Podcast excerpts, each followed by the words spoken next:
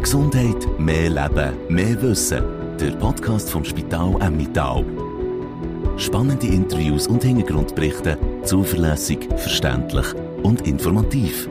Alle Folgen auf spital-emmittal.ch-blog oder auf den bekannten Podcast-Plattformen. Grüß euch miteinander, willkommen zum Podcast vom Spital Emmittal. Mein Name ist Luc von Bergen, bei mir ist der Matthias Glück, seit gleich einem Jahr Verwaltungsrat vom Spital Emmittal. Grüß euch wohl. Hallo, guten Tag.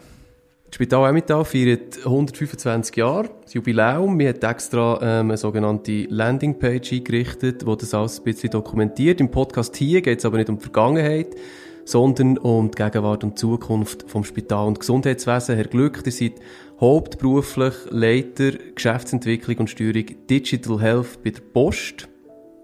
Was macht ihr dort?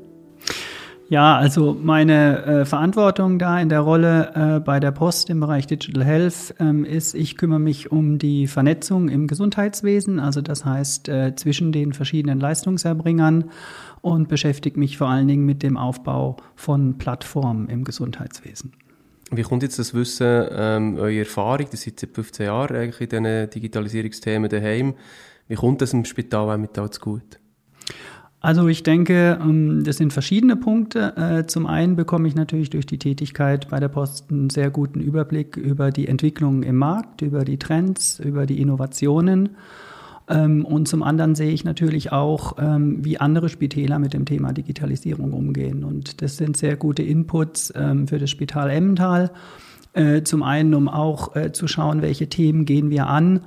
Und zum anderen aber eben auch, wie priorisieren wir die Themen. Wie muss man sich so einen Arbeitsalltag bei euch vorstellen? Also seid ihr vorwiegend äh, vor dem Computer? Seid ihr am, am Googlen, am Abgleichen? Am, was macht ihr genau? Ähm, ja, es sind verschiedene Elemente. Also sicherlich äh, verbringen wir sehr viel Zeit in den digitalen Räumen zum einen, aber zum anderen haben wir natürlich auch sehr viel äh, Austausch und Diskussion äh, mit Partnern und Kunden. Äh, vieles entsteht im Gespräch, äh, in Gesprächen oder eben auch in Workshops ähm, wo wir Ideen austauschen und ähm, Use Cases besprechen. Also das heißt, ähm, konkrete Fälle anschauen, wie wir die Digitalisierung in den Alltag bringen können. Also mit euch hat das Spital auch mit einem Mann am Start, wo, wo wirklich äh, extrem gut informiert ist, was all die Themen angeht, vermutlich, oder? Ja, ich denke, einen ganz guten Überblick, ja. Vielleicht der Begriff selber, Digital Health. Ähm, ja, was haben wir darunter zu verstehen? Was beinhaltet das alles? Ja, Digital Health ist ähm, zunächst mal, denke ich, ein, ein, sehr breiter Begriff, wo verschiedene äh, Themen drunter gefasst werden. Es gibt keine ganz klare Definition oder Ab Abgrenzung. Aber was man so im Markt äh, und im gängigen Geschäft versteht, ist zum einen natürlich äh, in erster Linie Digital Services, also Anwendungen, äh, mit denen die verschiedenen Akteure im Gesundheitswesen äh, arbeiten. Es geht um digitalen Datenaustausch. Es geht aber auch bis hinein äh, in, in die Gerätschaft, also das heißt ähm, äh, zum Beispiel Roboter, äh, die helfen äh, im OP äh, bei der Operation zu unterstützen. Es geht in Richtung KI-Anwendungen, also künstliche Intelligenz, Algorithmen, die helfen, Diagnosen zu verbessern und Krankheiten zu erkennen. Ähm, aber es hat auch immer eine äh, physische Komponente, also an der Schnittstelle digital, physisch, ähm, wo es darum geht, digitale Services mit den physischen Prozessen miteinander zu verbinden. Das wären so aus meiner Sicht, denke ich, die, die Hauptpunkte im Bereich Digital Health. Mhm, und das ist ja jetzt, tönt immer so ein bisschen nach Zukunft, das wird dann jetzt kommen oder das wird erarbeitet, dort ist man dran am Forschen. Inwiefern ist äh, Digital Health schon ähm, eine Tatsache im Spitalalltag? Also ähm, wir haben heute schon äh, einige Fälle, wo, wo es schon konkret in der Anwendung ist. Also es sind nicht nur, äh, ist nicht nur Zukunftsmusik oder, oder Forschung. Äh, es sind heute schon sehr viele Anwendungen konkret auch äh, im Einsatz. Es gibt auch schon erste ähm, Anwendungen, die als Medizinprodukt zugelassen sind, zum Beispiel, also Software. Äh, und ich denke, wir werden in der Zukunft da noch weitere sehen. Und ich denke, dass jetzt nicht zuletzt auch ähm, das ganze Thema, äh, was wir in der Pandemie gesehen haben, dass das die, Beschleun die, die ganzen Einführung von diesen Services beschleunigen wird. Müssen wir Angst haben vor all diesen Sachen, die da kommen? Also, ich meine, ihr habt vorhin ein paar Stichworte, künstliche Intelligenz, gehört auch niemand so richtig gern, oder? Dann Roboter, äh, Telemedizin, das sind Begriffe, die durchaus ähm, ein bisschen Angst oder Respekt können auslösen oder? Ja, ähm, das ist so. Ähm, ich sag mal, es gibt Chancen und Risiken, oder? Also natürlich, wenn man mal die Chancen anschaut, dann ist es schon so, äh, dass die neuen Anwendungen die medizinische Versorgungsqualität letztendlich äh, verbessern können. Ähm, es ist eine bessere Therapie äh, möglich. Es sind ähm, aber auch bessere Diag Diagnosen möglich letztendlich, weil die Systeme dem, dem Menschen helfen, äh, Fehler oder Anomalien zu erkennen.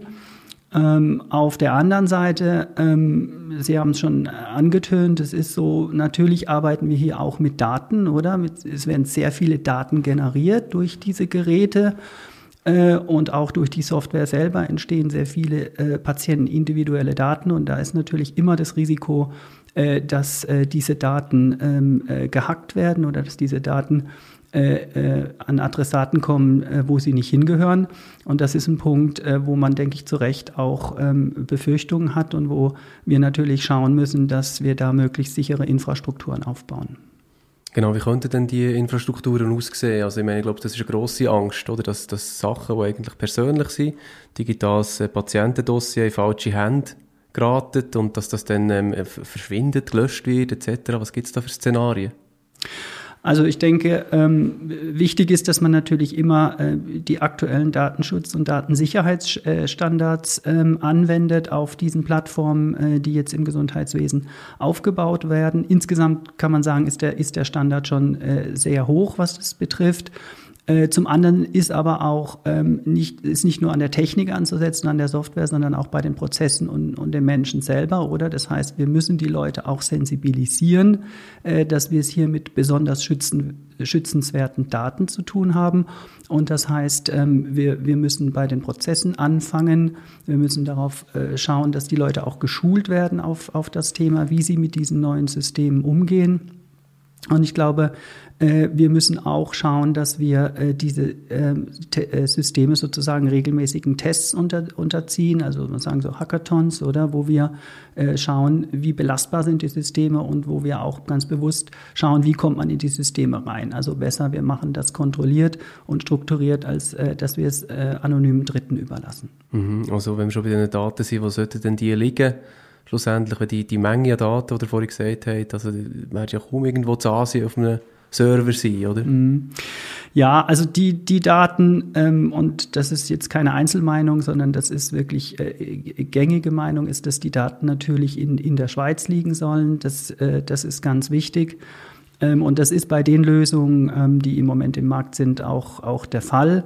Also das heißt, äh, wir achten auch darauf bei allen Themen und Projekten, die wir angehen, dass wir hier äh, zum einen sehr hohe Datenschutz- und Datensicherheitsstandards haben und dass diese Daten, ähm, auch wenn wir mit Partnern zusammenarbeiten, trotzdem immer in der Schweiz gespeichert werden. Mhm. Und andersrum gefragt, äh, ich meine, wer will etwas anfangen mit den digitalen Patientendaten von Frau Huber, oder?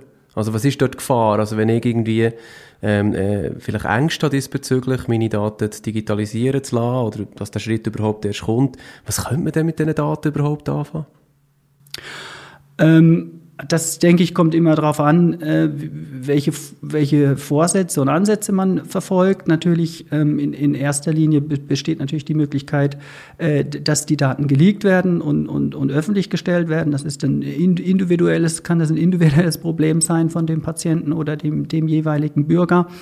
Ähm, auf der anderen Seite äh, besteht aber auch die Möglichkeit, ähm, dass mit den Daten einfach Missbrauch äh, betrieben wird, dass sie äh, genutzt werden, um irgendwelche äh, Vorteile zu erwirken. Äh, das sind eigentlich so die Szenarien, die, wenn es passiert, ähm, meistens auch dann eintreten und zu großen Problemen führen und insgesamt natürlich dazu beitragen, dass die äh, Verunsicherung beim Thema Digitalisierung zunimmt. Ähm, vorhin hat er gesagt, ähm, es wäre insbesondere, oder das Ziel oder das Teilziel vom Ganzen ist, ähm, System äh, zu entwickeln, äh, und, und, und, und zur Anwendung zu bringen, die eigentlich die medizinischen Abläufe vereinfachen, oder? Also es ist nicht das Ziel, für vielleicht, wenn irgendjemand Angst hat vor dem, ähm, Ärzte zu entfernen, sondern die Systeme, die sind unterstützend für die Mediziner und äh, haben eben gewisse Qualitäten, die vielleicht das menschliche Auge nicht sieht. Könnt ihr das ein konkretes Beispiel machen, vielleicht so bei einer Untersuchung? Mhm. Ähm, ja, also genau, es ist... Ähm vor allen Dingen geht es darum, wenn man sagt, die, die Zusammenarbeit zwischen den Ärzten äh, zu vereinfachen, ist es zum Beispiel so, äh, dass wir heute immer noch viele äh, Berichte per Fax oder per Post verschicken, oder? Und das kann äh, natürlich nicht die Zukunft sein, weil da passieren Übertragungsfehler, oder? Die werden an der anderen Stelle wieder in ein System eingegeben. Da können Fehler passieren. Ähm, und diese Kollaboration zwischen den medizinischen Einrichtungen, dass man die digitalisiert, so wie das heute in anderen Branchen auch möglich ist. Das ist ein Beispiel jetzt äh, für Digitalisierung bei der Zusammenarbeit zwischen Leistungserbringern. Ein anderes Beispiel, äh, wenn es darum geht, äh, wirklich auch die Gesundheitsversorgung zu verbessern, sind zum Beispiel Anwendungen im, im Bereich der Radiologie. Äh, wenn man dort äh, Diagnosen macht, dann ist natürlich die Software in der Lage, äh, vielleicht viel mehr Details zu sehen oder zu erkennen. Einfach weil der Algorithmus darauf entwickelt und optimiert worden ist und das schon millionenfach mal gemacht hat. Äh, und da ist es aber wichtig, dass es ja nie einen Arzt ersetzt, oder am Ende muss der Arzt entscheiden, äh, was ist der richtige Behandlungsweg.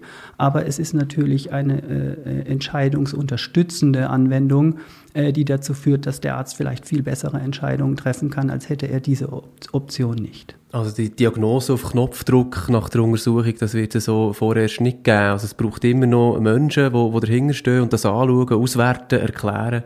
Genau, ich würde sagen, die Software ist entscheidungsunterstützend, aber entscheidend tut am Ende immer der Arzt. Und operieren?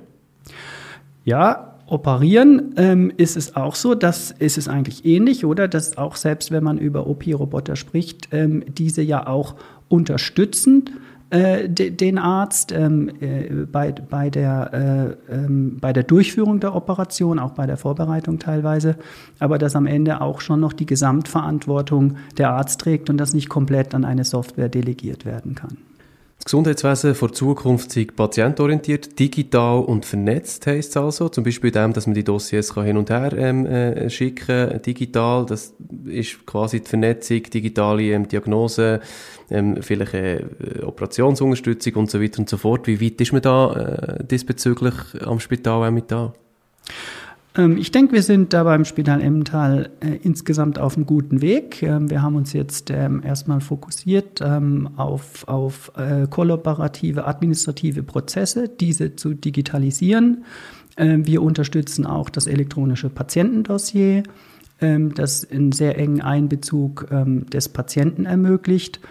Aber ähm, die Digitalisierung ist kein Zustand, sondern eigentlich ein Prozess. Also das heißt, wir müssen jetzt auch schauen, äh, dass wir uns da weiterentwickeln und insbesondere auch priorisieren. Ähm, Digitalisierung erfordert auch Investitionen und ähm, das heißt, wir müssen auch schauen, in welche Felder gehen wir rein, wo investieren wir, wo kriegen wir einen unmittelbaren Mehrwert aus diesen Investitionen und was wir uns da jetzt im Rahmen äh, der nächsten Strategierunde anschauen werden äh, ist zum Beispiel die Zusammenarbeit eben zwischen medizinischen Einrichtungen, dass das äh, digitalisiert wird, also das Thema Zuweisermanagement, dass wir unsere Zuweiser auch digital sozusagen an das Spital anbinden und damit natürlich auch die Partnerschaft ähm, stärken.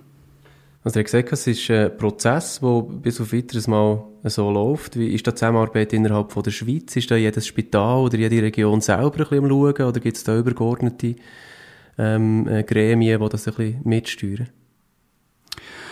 Ähm, also man muss äh, vielleicht unterscheiden. Auf der einen Seite, äh, wenn es um die Einbindung des Patienten und des Bürgers geht, äh, dann haben wir schon ein, ein, ein bundeseinheitliches Vorgehen durch das Gesetz zum elektronischen Patientendossier ähm, das ja jeden Leistungserbringer äh, verpflichten wird, in Zukunft ein Patientendossier für den Bürger oder für den Patienten anzubinden.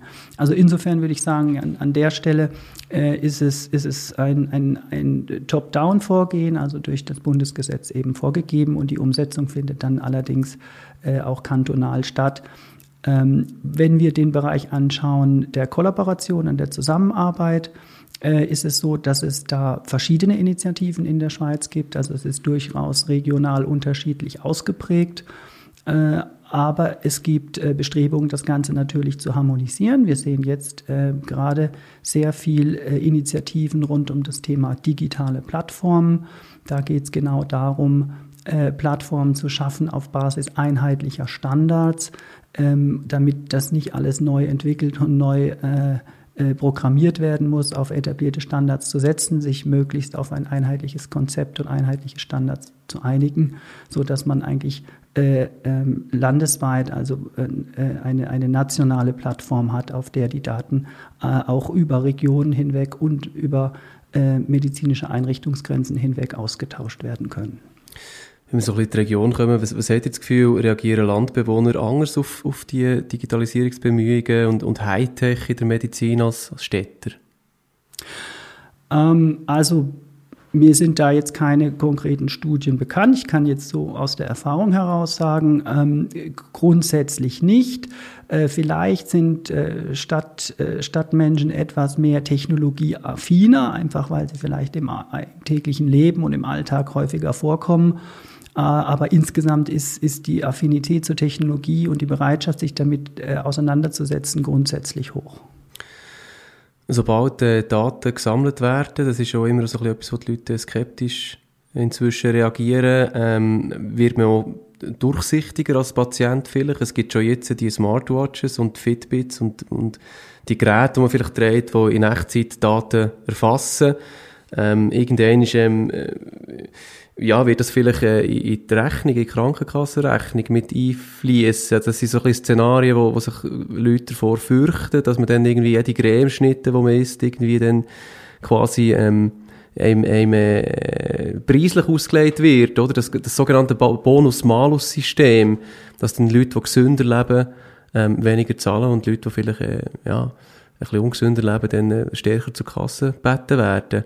Muss man sich diesbezüglich auch Gedanken machen? Ähm, also ich denke auf jeden Fall, es ist ein, ein, Thema, womit wir uns als Gesellschaft zunächst mal auseinandersetzen müssen. Ähm, diese individuellen äh, Tarife, ähm, die, die, die alles Informationen berücksichtigen und so. Ich denke, das würde ein bisschen dem, dem Solidar-Gedanken zuwiderlaufen und müssen aufpassen, dass, dass wir da nicht hinkommen die, die, den Punkt, den Sie jetzt angesprochen haben, dass man, sage ich mal, äh, den individuell, das individuelle Lebensverhalten äh, äh, ähm, ja, berücksichtigt bei der Prämiengestaltung, ist etwas, was, was nicht ganz neu ist, oder? Das, das gibt es schon länger. Das ist aber heute natürlich viel einfacher möglich, oder? Durch, ähm, ja, natürlich zum einen der, der Vernetzung der Geräte untereinander, ähm, zum anderen aber auch, weil wir immer mehr Möglichkeiten haben, Daten zu erfassen und ich denke, ähm, das ist etwas, was, was sich in Zukunft auch äh, vermehrt durchsetzen wird. Wir müssen aber aufpassen, dass wir die Grenze, äh, wie gesagt, nicht äh, überschreiten und, und sagen, wir berücksichtigen jetzt zum Beispiel auch Dinge, die erblich veranlagt sind oder wo man unverschuldet sozusagen ähm, reingekommen ist, das darf sich nicht auf die individuelle Tarifvereinbarung natürlich auswirken. Und das ist auch heute ja schon heute so der Fall. Also zum Beispiel äh, beim elektronischen Patientendossier haben ja die Krankenversicherungen keinen Zugriff, eben genau aus dem Grund, äh, weil man sagt, das, das kann natürlich nicht sein. Es ist aber übrigens auch so beim Arbeitgeber oder es gibt also nicht nur Krankenversicherungen, es gibt auch noch andere Einrichtungen, die, denen man da nicht volle Transparenz äh, natürlich geben sollte. Vielleicht noch Stichwort Zweiklassenmedizin, ein Schlagwort, das man immer wieder hört, wo die Gefahr beschreibt, dass man sich eben nur mit einem dicken Portemonnaie eine gute Gesundheitsversorgung kann leisten kann. Irgendwann welche Chancen ähm, bieten da Daten und Digitalisierung? Ähm, ich denke, man, man sollte da auf die Chancen äh, schauen, die definitiv durch diese neuen Technologien kommen. Oder also Beispiel ist, äh, es, es ist ja ein viel einfacher und niederschwelligerer Zugang zu medizinischen Leistungen möglich durch, durch neue Technologien. Wir haben das auch in Pandemiezeiten gesehen oder äh, Stichpunkt Telemedizin. Also das heißt, auch vielleicht gerade in, in schwereren, zugänglicheren Regionen ist es möglich, recht schnell dann einen Arzt zu konsultieren äh, über, über entsprechende Video äh, Videolösungen oder Telemedizinlösungen. Es, es gibt das Thema E-Rezept und, und äh, das denke ich, also das ist der Vorteil, wo man sagt, der Zugang zu der medizinischen Leistung wird dadurch vereinfacht. Und ein anderer Punkt, den hatten wir auch schon kurz angesprochen, ist eben auch, dass selber die Therapien und die Diagnostik durch die neuen Technologien äh, verbessert werden. Äh, und ich denke, als dritten Punkt noch aufzuführen, ist wichtig zu sagen, äh, durch diese Daten, die generiert werden, kann natürlich auch die Forschung und die Wissenschaft äh, dazu beitragen, vielleicht bessere Therapiemöglichkeiten in Zukunft zu entwickeln. Bevor wir dann noch ein paar ähm, konkrete Beispiele uns anschauen wie Gesundheitsversorgung in 20, 30 Jahren aussehen könnte, ähm, Stichwort Schweiz und Digitalisierung oder das Schweizer Gesundheitswesen und Digitalisierung, das geht ein bisschen schleppend voran, liest man und hört man immer wieder. Ähm, wie stehen wir da im internationalen Vergleich? Ja, also das ist richtig. Man kann zumindest sagen, dass die äh, Schweiz da jetzt keine Führungsrolle einnimmt. Ähm, es gibt Länder, die, die sind, äh, was die Digitalisierung im Gesundheitswesen betrifft, weiter. Exemplarisch kann man die nordischen Länder, Länder nennen, ähm, insbesondere zum Beispiel Dänemark. Ähm, das hängt auch damit zusammen, wie man an das Thema Digitalisierung grundsätzlich äh, rangeht. Also zum einen ist es in diesen Ländern so, dass eine sehr hohe Affinität gegenüber Technologien äh, ist äh, grundsätzlich. Äh, zum anderen ähm, ist aber auch so, dass die Umsetzung sehr zentral vorgegeben worden ist. Das ist ja bei uns ähm, ja, systemisch bedingt immer auch noch durch die Kantone und den Föderalismus äh, teilweise schwierig, Projekte oder Themen voranzutreiben. Das ist dort anders. Und es ist so, dass die äh, Patienten von Anfang an äh, mitmachen bei dem Thema äh, elektronische Gesundheitsakte. Also per Definition in der Schweiz ist es im Moment noch anders. Also das heißt, man muss äh, sich aktiv einschreiben in, in das Thema. Und das führt natürlich in Summe dazu, dass dort die Digitalisierung ähm, weiter ist.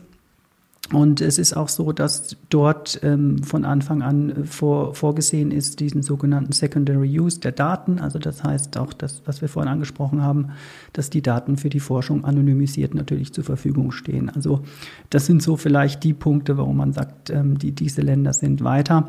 Aber ich denke, äh, mit den Maßnahmen, die wir im Moment jetzt hier äh, aufgegleist haben und ähm, die auch vom Bund vorgegeben worden sind, sind wir auf einem, auf guten Weg und werden da auch, ähm, denke ich, schnell aufholen können.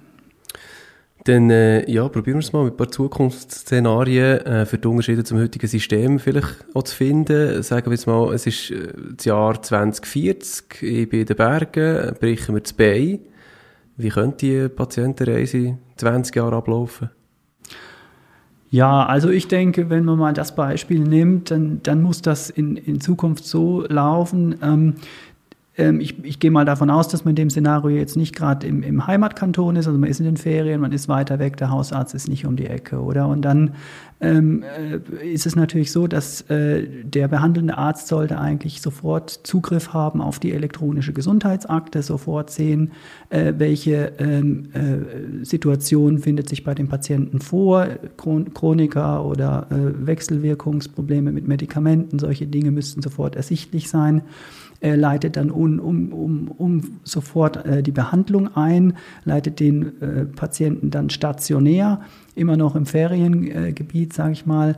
Und die ganzen Informationen, die werden elektronisch weitergegeben äh, in die stationäre Einrichtung und irgendwann kommt der Patient ja dann wieder zurück von den Ferien und da hätte sein Hausarzt dann gleich das elektronische Dossier vorliegen und könnte die Folgebehandlung an die Folgebehandlung nahtlos anknüpfen. Also alles rascher, unkomplizierter, unbürokratischer. Genau. Digitaler. Schlussendlich halt. Vielleicht ein zweites Beispiel, jemand fühlt sich krank, hat Virus, Grippesymptom. Und dann? Ähm, ja, da wäre es schön, ähm, wenn im Prinzip äh, der Patient eigentlich gar nicht mehr das Haus verlassen müsste, sondern er hätte ein, ein ich sag mal, ein, ein medizinisches Kit daheim, mit dem er sämtliche Di Diagnosen selbst durchführen kann, einfache Diagnosen selbst durchführen kann, diese Daten elektronisch. Stichwort äh, Speicheltest, so, so Geschichten, ja, oder? Genau, mhm. Speichertests, vielleicht sogar Bluttests, solche, solche Dinge, genau. Ah, auch ja. Ja, gibt es auch schon. Und ähm, das dann sozusagen ähm, äh, elektronisch übermittelt, ähm, wo die Daten dann natürlich ausgewertet werden. Das, da hat er natürlich nicht daheim die, die Möglichkeiten, aber das kann dann eben elektronisch erfolgen. Mhm. Äh, und das schaut sich dann natürlich auch ein Arzt an ähm, und äh, äh, äh, stellt ein E-Rezept zum Beispiel aus und äh, die Post bringt am nächsten Tag das E-Rezept äh, gleich nach Hause und damit äh, muss der Patient eigentlich gar nicht mehr das Haus verlassen. Genau, also etwas einschicken muss er gleich noch das Labor für daheim, das kommt erst in 50 Jahren, oder? Ja, das wird wahrscheinlich noch ein bisschen dauern. Genau, und vielleicht als drittes Beispiel, Ausschlag auf dem Arm, wie hole ich mir Hilfe in, in 20 Jahren. Wobei ich merke, es ist ja nicht, es ist nicht so weit weg, wie wir jetzt tun, oder? Es ist alles viel näher eigentlich. Wir haben jetzt während der Pandemie auch gemerkt, eben Selbsttests daheim machen, gerade daheim bleiben, isolieren. Also wir haben schon ein bisschen üben oder? Ja, aber das ist jetzt gerade ein gutes Beispiel äh, mit, mit, den, mit dem Hauttests äh, oder mit den Hautproblemen. Da ist es heute schon so, da gibt es Anwendungen, einfache Apps, oder die ich lege ich auf, auf drauf auf den Arm oder auf, auf die Wunde und äh, dann wird das Bild eingeschickt und äh, dann kann der Software auch schon vorselektieren und sagen, okay, das ist so, äh, hochkritisch ähm, oder ähm, es wird weitergeleitet an einen Arzt, der sich das dann nochmal anschaut. Äh, und dann gibt es dann schon eine erste Rückmeldung äh, mit dem Ziel, eben dem Patienten schnell auch zu sagen, schau, du musst sofort aktiv werden oder äh, du, du hast Zeit oder du kannst noch, noch mal einen Arzttermin ausmachen, physisch das anschauen lassen. Also diese Möglichkeiten, die gibt es heute schon. Mhm. Also eben der Telemedizin, also eine Erstdiagnose aus der Ferne quasi. Genau. Und dann kann man sich noch vergewissern, wenn man irgendwie noch vorbei muss, irgendwo zum Arzt und das noch eins zeigen. Mhm. Und vielleicht meistens ist es dann nach, nach zwei Tagen sowieso schon weg. genau, das, das wäre das Allerbeste, ja. Das wäre natürlich das Beste. Der Matthias Glück, Verwaltungsrat vom Spital Emmental und Digitalisierungsexperte über ähm, die, die Schritte, die momentan eingeleitet werden und über den Prozess von der Digitalisierung im Gesundheitswesen und im Spitalwesen. Herzlichen Dank. Ja, vielen Dank für die Einladung und das Gespräch. Mehr Gesundheit, mehr Leben, mehr Wissen. Der Podcast vom Spital Emmental. Alle Folgen auf spital-emmental.ch-blog.